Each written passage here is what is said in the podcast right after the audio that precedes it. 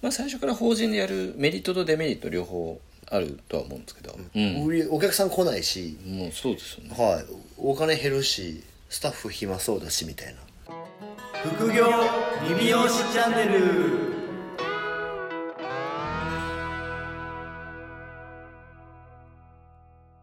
こんにちは。原です、向井です。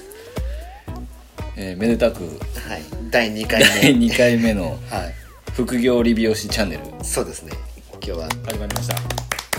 まあ、前回ねちょっとあの、まあ、緩くスタートした。ですね。このはい。ね副業チャンネル。はい。まあまあ、少しずつねあのまだ反響はねそこまで聞こえてきてないですけど。あ僕はもうものすごい聞こえてましあそうですか、たはいものすごい聞こえてあなるほどありがとうございます。ただ質問は1個も来てないんです。あそうです。まだ来てないですよね。まだ1個も来てない、はい、まあでもおいおいね。はい。来ると思うんで。これまあおいおい来ないといけないですけど。そうです。続けれなくなっちゃう。んではい。まあ、今回はねちょっとあの、はまあ、前回の最後にね、はい。あのまあ、今後どんな感じになっていくかみたいなところの時に、うん。まあ、あの独立、まあ、僕らが独立した時はいから、まあ一応3年ぐらいまではい。の時にまあどんなことを考えてたとかはい。どんなことを取り組むべきだったかっていうまあ逆にもうねだいぶ経ってるん 向井さんそうですね。でそうなんです。僕言うて8年経ってますから、ちょっとやりすぎですね。そうなんですよ。8年経ってるんで、まあ、ちょっと、まあ、ちょっと戻らないといけないですけど気持ち的には、はい。まあ、原さんね4年経ってて、はいまあまあ、独立した時はい。に、まあ今の思考では絶対なかったわけじゃないですか、はい全くなかったですね。ですよね。4年前にはい。このね副業とか言ってても。そうですね。そうですね。なんだこいつみたいな感じになってたと思うんですけど、まあ僕らが独立した時とやっぱりまあもちろんね時代も変わっちゃってるし、変わりまはい。なんでまああの本当今ね独立されてる方、まあめちゃくちゃいると思うんで、はい。はい。まあ、3年目ぐらいまでにまあどんなことを考えておくべきだったなとかっていうのが、まああのいろいろ多分あるんじゃないのかなって、はいはいえーまあ、ちょっとその辺りを少しはい。掘り下げてみたらどうかなって思ったんですけど前回。は、うんうんうん。ね。そうですね。でも基本的にはまあ今は僕ホワイト経営っていうのでセミナーとかいろいろやらせてもらってるんですけど、はいはいはやっぱりまあ財務とうん。そのロームはいはい。とまああとホームですか、はいはい。そういう法律的な部はいはいはい。分っていうのはなかなかあの最初からは完璧には難しいんですけど、まあすね。最初の段階である程度あのー僕ちょっと勉強してから独立したんですよ、そそこは、うんうんうん。えもうそれはあれですか？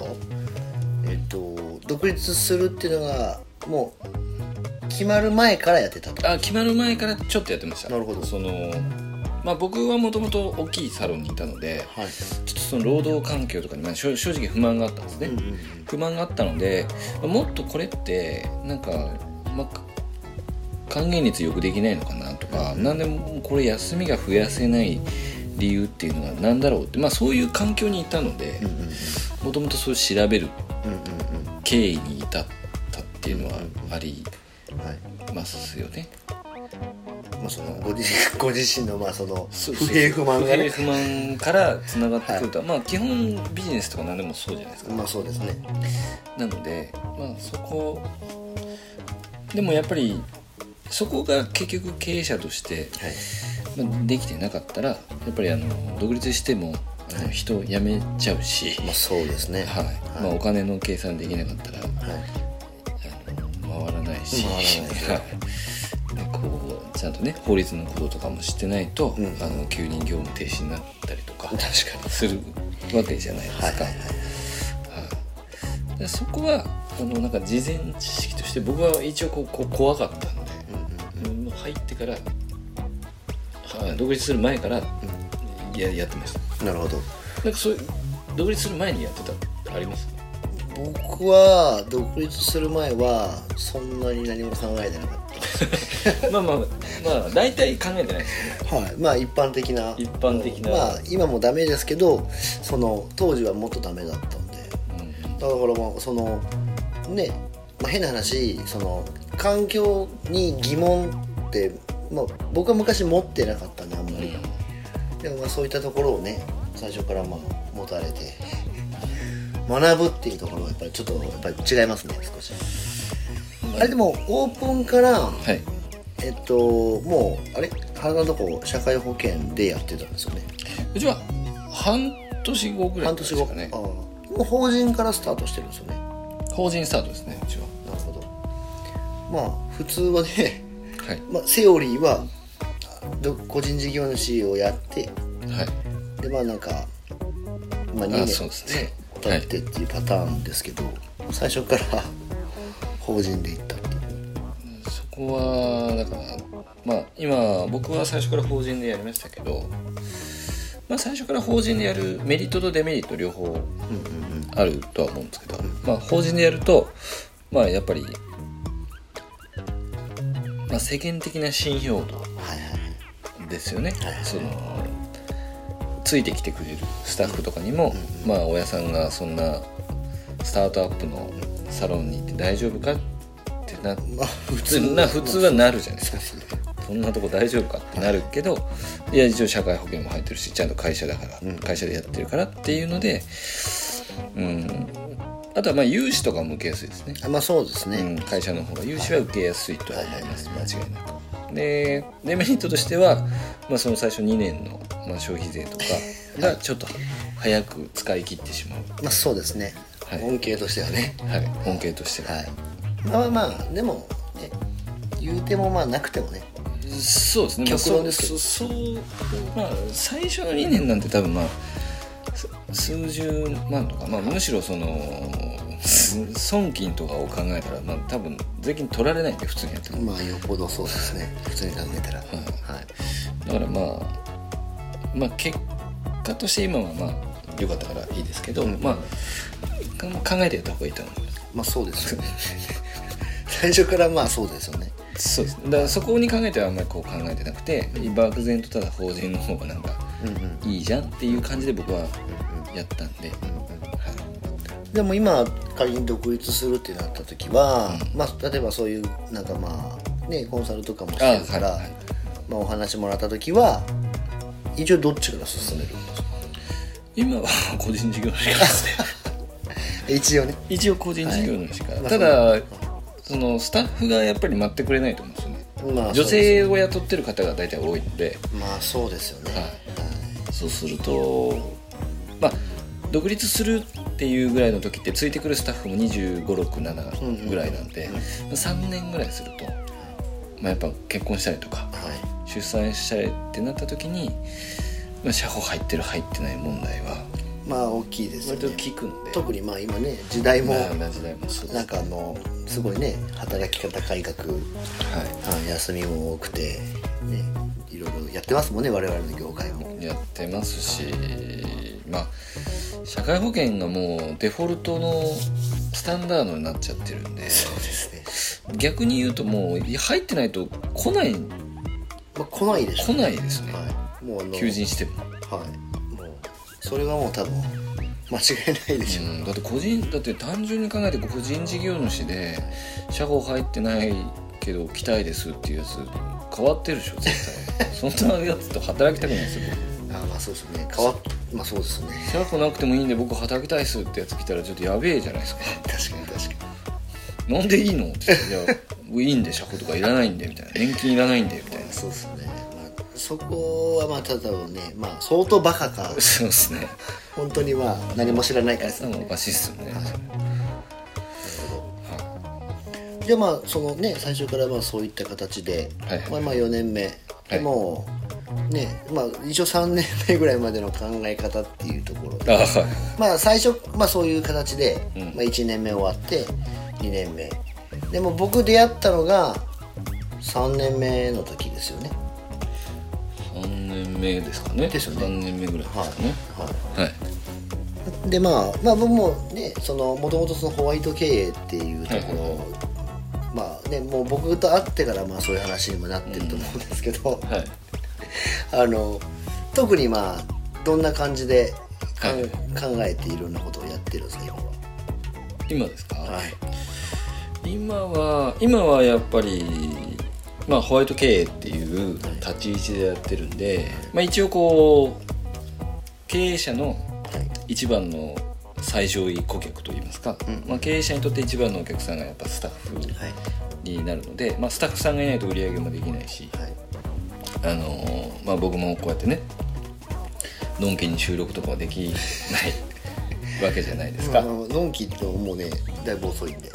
今日もまた遅いです。えそうですねでなのでまあスタッフさんが気持ちよくですまあなんか放放牧に近いんですよ僕の中で、この一応こう牧場内ではい。あくまでこう柵はあるけどその柵をなるべく広げていくっていうようなイメージ。まあ金魚で言ったら水槽がどんどんどんどん大きくなっていく。形。まあ自由を与えてね。そうですね。はい。なるほどなるほど。だけどやっぱりこう組織でやってる以上、うん。そのお店にか会社的に働いてる部分と個人として働いてる部分っていうのを制約というかうん。縛りっていうのはちゃんと守った上で自由があるよっていうのはお伝えしてます。だからそのバリエーションというか、えーそういうのをこう、まあ、今い夢っていうとかっこいいんですけどバリエーションとかこういう働き方こういう考え方があるんだよっていうののために、まあ、この副業理美容師チャンネルっていうのもありますし、まあ、モデルやってもらったりとか、着付けやった分のお金は全部スタッフが持ってったりとか、うんまあ、それは考え方的にはあくまでこう会社がやらせてることではないので。なるほど。はい、個人と会社っていうのも完全に分けて。はいはいはいはい。であくまで個人でやっていただく部分はもうその子。はい。その子が、まあ、一個の会社、うん。はい、要は美容サロンワークっていう労働であげるのは僕の会社からあげますよ。であくまでモデルとかヘアメイクとかはい。着付けっていうのはまあそその自分株式会社みたいな形で収益を作ってやってください。だからまあそこの宣伝とか、うん。えーなんか経費とかっていうんですか、はい。まあ、そういうのは全部自分でそこはやりなさいよなるほどなるほど。でも本当じゃあ自立した考え方を、まあ、スタッフにもこう提供してるっていう形なんですね今は。今はそうですね。なるほどなるほど。独立から3年目ぐらいまでの考え方がまあずれてきてる。いやいやいやいや。いやいやいやまあでもね。はい。そうなんですなんかこのどこで独立から3年目までの間にはい。その、まあ、最初何も考えずに独立したって言ってたじゃないですか、はいそれなんかきっかけというかなんかどこでこれはいかんなっていう。これはいかんなとかこれはこうしなあかんなみたいな。あ僕ですか？はい。まあまああのまあい最初はね独立っていうところも僕フランチャイズからスタートしてるんですよ。あもともとその美容院のグループの中にあるサロンをまあうん。一応まあ美容室がまあ名古屋市内に6店舗あって、一応その大きいですよね。そうなんです床屋さんがまあ1店舗っていうところで、たまたま僕一番上にいたんで床屋の方で、はい、でまあそのタイミングでまあこう、まあ、FC でやらないかみたいなうんうん話が来てまあじゃあまああの長い目見た時にそっちの方がいいなって思ったんで、まあじゃあやりますっていう。ノリ、はい。はいノリ？ノリ。あノリ。はい、ノリでまあ一応ちょっと独立したんですよ。はい。はいでまああの、まあ、1年目は、まあ、正直もともとね僕がずっといたお店だしまああの、売り上げも別にね伸びてましたから。そんなにそうですねリスクがないですもんね。リスクほぼゼロだそったんですままやってますもんでねまあなんかあの俺いけるんじゃね？みたいな。あと思ってたわけですよ、はでもやっぱりまあ2年目。だからまあその買い取った2年後に僕2店舗目出してるんですけど、はいはいはいまあ、それをまあやるためにまあ一応もちろん人も無理やり入れて。ああなるほど、はい。まああそうかそうですね。そうなんですよ。独立できたらいいなっていう感じだったんですよね最初は。あの独立っていうか2店舗目出せたらいいなっていう風だったんですけどまあ椅子5台のお店にスタッフどうだろうな。ピークでね7人8人いましたね。席足りない。席足りないそうそうなんですよ。だからもう出さなきゃいけない環境にしちゃって出したかったんで。うん。うんなんでまああのもうとりあえずもう入れちゃって。はい。もういやこのままだったらもう人件費でやばいからもうお店出そうっていうふうに追い込んで僕出したんですよ、はい、でまああの正直あんまりその勉強とかしてなかったんですよ経営の、はいはいはい。だからまあオープンねしてあのちょっとまあいい店を作って、はいあのいい店作ったらお客さん来ると僕思ってたんで。なるほど なるほど。いやもう言うてもはい。そのねまあ名古屋ちょっとまあ5基礎っていうちょっと高級住宅街の入り口にあるところに今出店できたんで。で、まあ、ちょっとやっぱまあ外観から内観までまあまあまあこだわったんで、まあ、このお店だったらいけるっしょっていうふうに正直思ってたわけですよ。はだけどまあ経営とかねその集客とかっていうところ僕はもう勉強してなかったんで、まあまあひどかったんですよ最初あそうなんやばかったですね。はい。もう本当どうだろう。4ヶ月？はい4ヶ月で、まあ、スタッフも入れてるし、まあ借り入れを起こしてうん。家賃もちゃんと払ってスタッフまあ要は僕入れて4人でやってましたから、売り上げ最初なかったっすよ。だから結構ねもう本当4ヶ月で本当400万ぐらいお金なくなったんで。気が気じゃないですね結構やばかったっすね。病気っぽい感じにもなったし。おなんかもうみんなが良くなる感じのイメージで出したんですよノリと勢い、だけど あの一気になんかもうね、うん。売りお客さん来ないし、ーもうそうですよね。はい、お金減るしスタッフ暇そうだしみたいな。これこれでも、はい。あの そのこうい今はそう振り返れるじゃないですか、だからこれ、まあ、独立する人みんな多分そう言われると思うんですなんでいけると思ったんですか？いや自分はねあのいけると思うんですよ。あのねあのこれ多分ねみんなも思ってると思うけど いや聞くけど言うて聞くけどいや俺は大丈夫でしょみたいな。わかります？みんな言いますね。はいそれ。いやでも本気でダメだから。今は。今はもう言いますよ。もう本気でダメだから。もうだからすごいなと思いました。だからもうそのいろんな勉強をね事前にしてまあやっていくっていうところはもう間違いなく準備としては段階としているんで、まあ、結局技術だけ学んでるんですかみんな。技術はすごく学ぶんですけどじゃあ実際に例えばお店のね例えば数字はい。をまあ分解してみた時にじゃあどこの数字をちゃんと見ればいいのかって多分みんな分かってないはずなんですよ、はいだからまあ僕だから正直それが分かってない状態で、まあ、そこにプラスその集客とかね、はい。そういったもののノウハウもあんまりない状態で行ったんではいはいお客さん来ないじゃないですか、はい。はい。まあそこはもうやっぱりちょっとあの俺はいけるっていう雰囲気はもう多分通用しないんで言うて僕もね結構前なんでそれ。でもうさらにもう店増えてるしなんでまあまずはだからまあ独立してうん。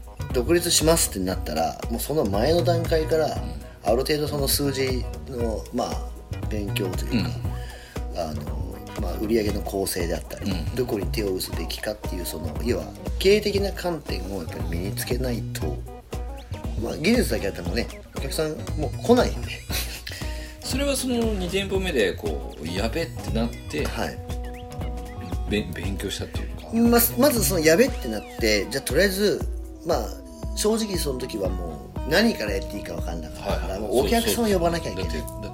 テンパってます テンパってるのそう。だもうお客さんを呼ばなきゃいけないってなってじゃあ集客ってじゃあどうするの？っていうところから、はい本当ゼロから僕行ったんですよ。でまあホームページもあのその時はもうしょうもないのが1個だけあったんですよ そっからもう全然やっぱりペルソナの設定とかから、はいはいはい。それすら知らなかったんで最初。そうですね。ちゃんとまあ段階踏んでやりましたね。それは独学ですか？まずは最初独学ですね、独学でまあ最初学んでまあね携帯もその時スマホだったので。ああ。はい、ネットつなぎまくって。ああもうネットでとにかくあもうもうはい、調べに調べて。一応なんかまあその経営本とかも見ましたけど、うんうんうんまあ、結局そうですね分かんないんで。今ほどなんかこうなんかああいう美容系の本ってなかった？なかったですね。なかったです。もう本当だからもうざっくりと集客みたいな、ん。なんかチラシ集客とかなんかそういうなんか ふわっとしてたそうですよね。そう確かに確かだからもうとりあえずいろいろ調べて、にはい。はい、やってまあ集客っていう方法に、まあ、手を打ってねホームページちゃんと作ってとかっていうのをやってから少しずつ増えてきたっていうのがまああったんでそうですよね。だからは最初でやっぱり苦戦するのって結局集そうですね。いや僕は集客だって思いますけどね。だからこう、まあ、今こう話してて思ったんですけどやっぱ3年目ぐらいまでは集客じゃないですか。そうですね。3年目まではもうとにかく集客をとにかくしまくって損することないんで。ないですね3年目までは集客まあそうですね、まあ、集客なんで、まあ、まあそこでね、まあ、あの今だからこそ言えるのが、まあ、集客と同時に、まああのまあ、もちろんリピートをん。やっぱりこう手こ入れしていかないといけないんで、集客的な部分の考え方とじゃあそのお客様をじゃあどう残すかっていうそのリピートのその仕組みうん。がもう絶対いると思うんで、それも別に 今やろうがうん。先やろうがって言ったら今やった方がいいんで。でまあ大体まあ僕いろんなところでね、まあ、同じようにそのはい。コンサルさせてもらってると、はい。結構ねリピート率つけてないんですよみんな。リピート率いくどうですかって言ったらいやちょっとあんまりは把握してないですね。って結構ざるなんで。はいはいはい。そこをやっぱり集客に対してはすごく貪欲なんですけど、うんうんうんリピートしてないんですよ。うん。だから そそれいかんですよね。やばいんですよ。だからまずはもうせっかく呼べるんだったら残さないといけないんで、もうそれやってたらもう正直もう考えなくても下手したらいいですよ。って思うぐらいであリピートももうしっかりじゃあどうリピートさせるのかっていうのはなんかいろいろやってますよね。いろいろはやってますね。ますよね。まあだからあのー集客に関してはよく聞かれるんですけど、まあ、どれをやったらいいですかとかブログですかとかインスタですかとか聞かれるんですよもうだから全部なんです全部やらないといけないですよこれは。そうもう全部なんですそう。だからあのどっかでやっぱりそのまあ楽したいんですよ。あの正直しんどいじゃないですか。借金してなんかお店のことも全部やって。今までやったことないような売上計算もやってとか自分もやってってなるとしんどいんですけど逆に言うと頑張れるのってこの3年目ぐらいまでしかもう頑張れないんで。まあ言うたらね。すごい一生懸命ね同じエネルギーが続くのってなかなか、まあ、最初の1年が一番ピークだと思いますしだんだんそこからあの軌道に乗っていけば楽にはなると思うんですけど、まあし初心ってやつですよね。はい。って思うとあの集客に関する、まあ、チャンネルは全部ですね。全部ですね。はい。でまあ、僕も本当あのお店ね、まあ、行けるやろうと思ってもちょっと行けないぐらいじゃないですか。そうですね。はい。そのお昼に帰ったりとかしてたんで僕も。なるほど。お客さん来なかもう予約が入ってなかったら来ないんで、まあうちはあのホットペッパーとかももうやってなかったんで、うなんかよくわかんないポスのサイトしかなかったんで。なるほど。だからもう当日予約なんてほとんど入らなかったんで、まあ、そこは割り切って帰って、まあ集客を考えるっていう日々は送ってましたね。だから集客でやれる。まあ今は僕たちの時よりもうねさらに発展してるので、そうですね。はい、だからインスタもねやっぱ僕たちが独立した時より全然すごいですし、まあそうですね。TikTok とか、はい。まあ、そういうのも入れていくとどんどんね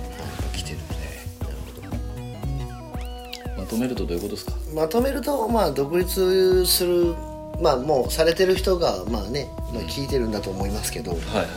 まああの準備。うんあそうです。素晴らしいまとまり。準備ですかね。そこをまあじゃあねまあ大体もう迷うところというか、はい。きポイントってもう多分正直決まってると思うんで,、うんそうです店舗ビジネスなんで、はいはいでなった時にやっぱりこうまあねどんな売りで戦って、どんなまあねあの戦略を立ててでじゃあどういうお客さんをどういう集客で呼ぶのか、はい、でその人たちをじゃあどう残すのか。残シンプルにこんだけできればそうですね。はい。僕はもうあの正直7割8割終わりますね。ああまあ本当そうかもしれないですね。そうです。なんでまあもう準備と、やり続けるっていうところがまあ僕は、まとめですね。確かにでも準準備ってすごいいっぱいあるんですけどはまあ一番はなんかあのよくこうあのそうこれ鵜飼さんどうかわかんないですけどなんかあの工事費を安くするために自分で塗ったりする人いるじゃないですか。いあいますね。なんか集客考えるよっていう感じはよくしてます。なんかこう自分で塗るんで安くなるんですよ。DIY 的なね。あはいはいはい。はいなんか何それと思うんですけど別にお客さんそこそこで来ないんで。まあまあまあまあ。そうですね。壁塗ってようが。そうですよ。だからこの壁塗った40万を僕は集客費用に使いますっていう人はまだ一回も僕は会ったことない、まあそうですね。はい。とりあえず安くなるみたいな。はい、まあ確かに。それはそうかもしれないですね。僕も会ったことないかも。あとないですよね。ででもそれを言える人が来たらすごいあそうですね。なとは思うんですけど。ここだけ押さえてもはい。そうですね、まあ、だからもう考えてほしいです。大丈夫ですか？まとまってないですけどでもまあ準備か。準備ですね。準備ですね。まあ3年目ぐらいまでの考え方。まあそうですね。まあスタッフさんがいる場合といない場合も多分またあると思うんで。うん。あのね。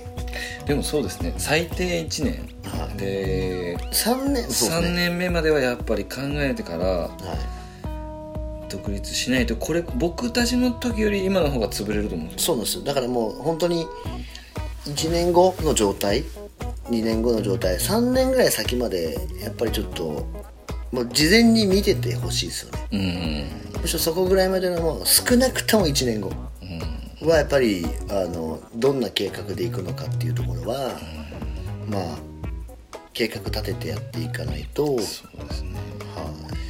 準備と情報収集とかですかね。まあ、そうですね。これ結構多分ねなんかあのどれをやったらお客さんが来るみたいな。ああそうですね。なんかあのねあのよくあのチラシのああはい。広告、チラシで例えばこんだけ当たりましたって、でまあ結構飛びつく人いるじゃないですか、うん。でもそれってそこのサロンが決めたはい。例えばお客さんに対してとかあるじゃないですか、ん。ターゲットターゲットが。はい。だからまあそれをちゃんと絞りに絞って、まあ、仮にやって当たる、ん。まあ、大体チラシってそうだと思うんですよ、うん。当てに行かないといけない。そうなんですよ。だけどそのこういう構成だったら来たよとか、はい それだけ真似してもはい。あんまり効果出ませんでしたってなるじゃないですか、うん。それだとちょっとおかしいと思うんでだからその何をやったらどんだけ来ましたっていうところだけに反応しても確かに。なんかもうそうですね。そういう人結構多いんで多いですどれをやったら集客できますかって、まあ、さっきね全部って言ったんですけど、まあ、全部を自分のお客なんか要は自分のサロンのエリアのお客さんのニーズ、うん。でサロンがやりたいこと。うん。でそこにちゃんと当てはめてやんないと、うん。当てはまらないから、そのなんかねこれだったらお客さんが来るってないんで。うん。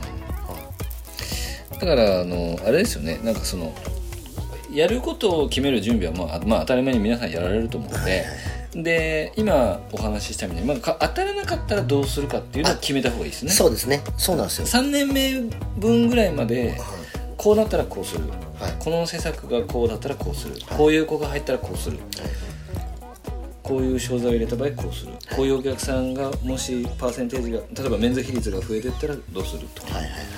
っていうのはシミュレーションしシながら。ミュレーションをとにかくした方がいいですそれはできるんで絶対。そうですよね、はいそうそう。でそこでそれをやっていくと結局自分がどうしていきたいとかどういうお店にしていきたいかっていうのはまあ出てくるはい。と思うんで。一番独立する時に良くないのは まあ僕たちもそうだったんですけど、まあ、いけるっしょが良くないですよね。あもういけるっしょはもう最悪ですね。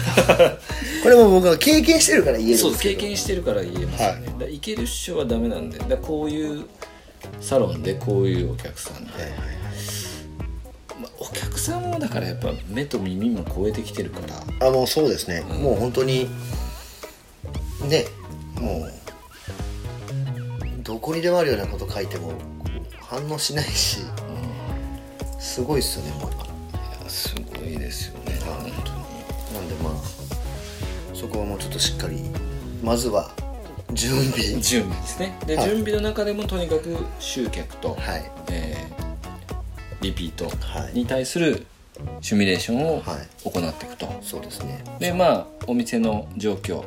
まあ1年。最低でも1年、はい。でできるなら3年目ぐらいの、えーまあこうこうなったらこうするっていうはい。経営のシミュレーショはい。ンのみ、まあ、準備の中準備が一番大事でで準備においては集客とリピートと、まあ、経営のそのシミュレーション。3年目ぐらいまで、はいこまあ、この2つぐらいをやれれば。まあそうですね。はい。でまあできたら定期的に見直してほしいですうんうんね、まあ最低でも3ヶ月に1回ぐらいは、はい。まあ、どうだったかっていう。そうですね、まあ、繰り返してビジネスですそうですよ。だからまあそれを繰り返していくっていうことをまあまめにまあ別に3年目以降もやらないといけないと思うんですけど。えまあそうですね。はい。今の時代だからこそやっぱりまあ勢いだけでねいけるっしょじゃ通用しないと思うんで、ね。ね。そう本当やばいですから。そうですね。はい。ねやっぱややった以上はね潰れちゃダメなんで。あそうなんですよ。成功していくためにはやっぱり絶対やらないといけないんで、はい、なるほど。ちょっとまとまりきってるのかちょっと。ちょっと難しいテーマですよね。いやまあでもまあ難しくはないですけど、まあ、まあ僕らはまあとりあえず僕は特に勢いだったので、うん。はい、だからもうすごいと思います。よ原さんは。いやすごくはないんですけど あのやっぱりだから準備をある程度ちょっとしたっていう。だけで割とスタートダッシュは僕は切りやすかったんで。そうですよね、はい。やっぱりまあその部分をねちょっとやっぱりあの、はい、3年目ぐらいまではやっぱり、はい、いくらでも修正効くんで。うん。はい。確かにそうか。もしれないそうなんですよ。なんでまああとはスタッフさんがいる場合とねうんうんスタッフさんを取っていく場合とかやっぱり全然またちょっと考え方変わってくるんではい。そのあたりはまたじゃあねまた今後おいおい。そうですね。はい。結構そこの部分もみんな多分気になってるところだと思うんうんうんで、はい、うん。まあ質問がねそうです。来れば。はい。質ど問。んだけでもお答えするんですけどあそうなんです。もう本当質問に答えていくのがやっぱりね言うたら楽ですから。質問来ないでね。そうなんですよ。もうぜひ皆さんの質問をお待ちしております。しておりますはい、じゃあというわけで、はい、第2回。第2回。副業理美容師チャンネルですね、はい。こんな感じで。こんな感じで。すいませんまた今回もふわっとしてますが皆さんご視聴ありがとうございました。ありがとうございました。じゃあまた、えー次の3回目も、えー皆さんお楽しみに。ありがとうございました。さようなら。さようなら